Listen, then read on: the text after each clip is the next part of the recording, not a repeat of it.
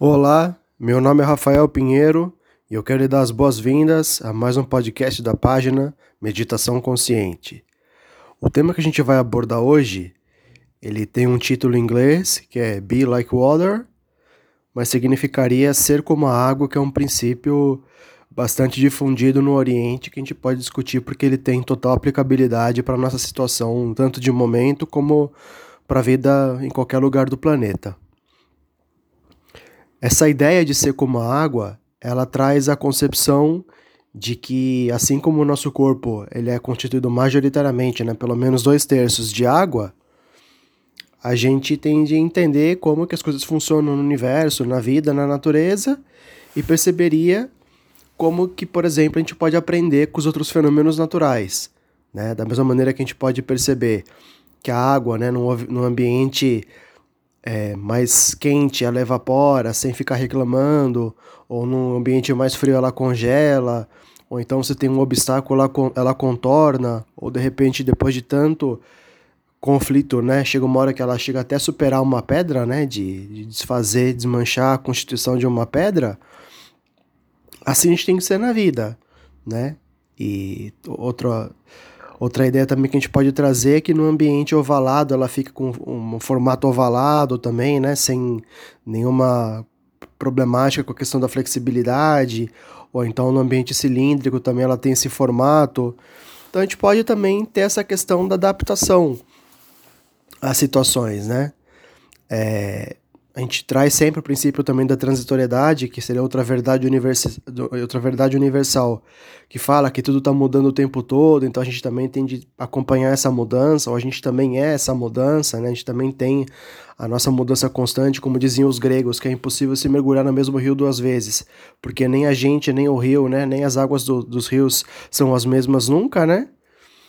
Então a gente estaria né, nessa conceituação simples toda uma inteligência, né, uma sabedoria muito profunda sobre como lidar com os desafios e com as transformações que são né, no mundo contemporâneo bastante velozes, né, bastante significativas, porque os costumes mudam, as tecnologias mudam, e isso impacta diretamente a vida, seja no campo profissional, no lado pessoal e nos outros demais campos da vida. Então sempre é bom lembrar a frase do Charles Darwin, que não sobrevive necessariamente o mais forte nem o mais inteligente, mas aquele que melhor se adapta.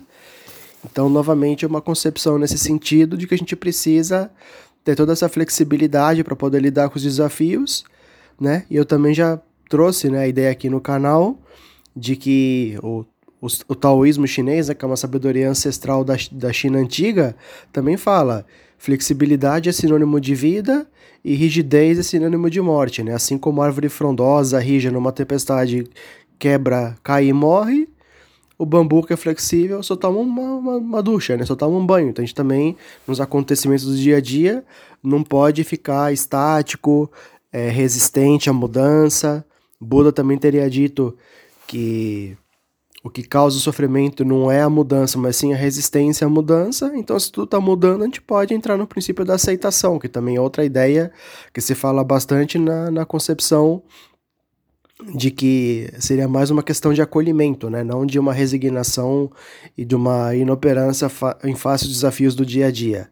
Mas se as coisas estão mudando, ou já mudaram, ou estão em transformação o tempo todo, ficar resistindo, querer que as coisas não, não se transformem é brigar contra um princípio da natureza, né? um interesse egóico, né? até uma ilusão, a gente pode chamar assim, e uma frustração na certa, porque as coisas vão continuar mudando, seja no nível individual, que a gente tem o nosso corpo que envelhece, ou então os nossos objetos também têm um desgaste natural, seja na, nas tecnologias, nos costumes sociais, tudo se transformando o tempo todo. Então a gente tem que ter essa, essa fluência com os acontecimentos, né? De acompanhar as mudanças, ver as tendências, os cenários, etc. E outra ideia que eu também sempre trago aqui no, no canal ela diz respeito à entrega e controle, né? Que a vida tem muito, vez, muito mais a ver com entrega do que com controle. A gente pode, claro, se responsabilizar pelas nossas atitudes, palavras, pensamentos e coordenar o que a gente pode fazer ao nosso alcance, mas mesmo assim a vida segue um curso que não cabe a nós controlar. A gente não controla nem a nossa respiração, nem nosso batimento cardíaco, né? Ou, ou a necessidade disso, ou a transformação também da natureza não é algo que o homem controle. Então a gente pode muito mais fazer a nossa parte e entregar, né? Descansar ao final de um dia de trabalho, se entregar a última gota de suor e daí confiar que as coisas podem ter o seu curso natural e também assimilar, né, no equilíbrio perfeito, o que foi produzido e o que dá para se tirar para uma nova jornada de trabalho, né? A gente faz um software, uma uma pasta de trabalho, né? A gente vai fazendo as coisas, daí tem o tempo de fazer e depois de absorver o que foi feito, né? E assim a vida vai girando nos dois opostos, né? Do dar e do receber, do falar e do ouvir, do agir e do descansar e assim sucessivamente.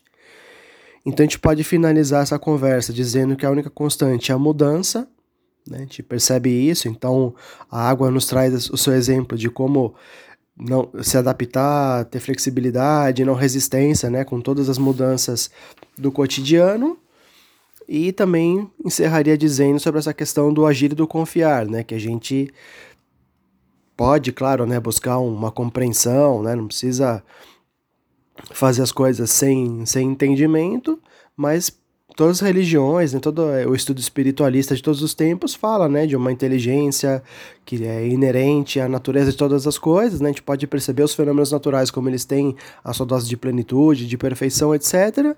Então essa mesma inteligência também está presente no nosso organismo, operando na nossa vida, e quando a gente tem ausência de resistência, tem acolhimento, tem flexibilidade, tem a questão da entrega, né, da gente fazer o nosso melhor e confiança também, né, as coisas ganham um rumo diferente do que quando a gente fica ratezando a vida, represando as situações e complicando talvez, né, a, a fluência natural que é imperativa, né, da, da constante mudança.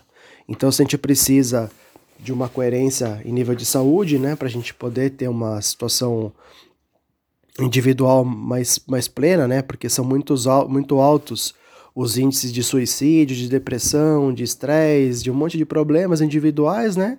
Aí, naturalmente, a gente resolvendo isso, cada ser humano cuidando de si nesse sentido, a gente vai ter o somatório, que é a sociedade mais saudável, uma relação com o meio ambiente também resolvida, né? Então, a ideia é que a gente possa fazer o nosso trabalho individualmente, com a nossa parcela de contribuição responsabilidade, e assim tudo também é beneficiado. Então a gente pararia por aqui a reflexão de hoje. Eu desejo assim uma sequência de vida muito positiva para você. Se você acha que essa, que essa mensagem pode beneficiar mais alguém, existe a possibilidade do compartilhamento e quiser conhecer mais o trabalho, acessar meditaçãoconsciente.net, sem cedilha e sem o tio. Então, muito obrigado, um abraço e até!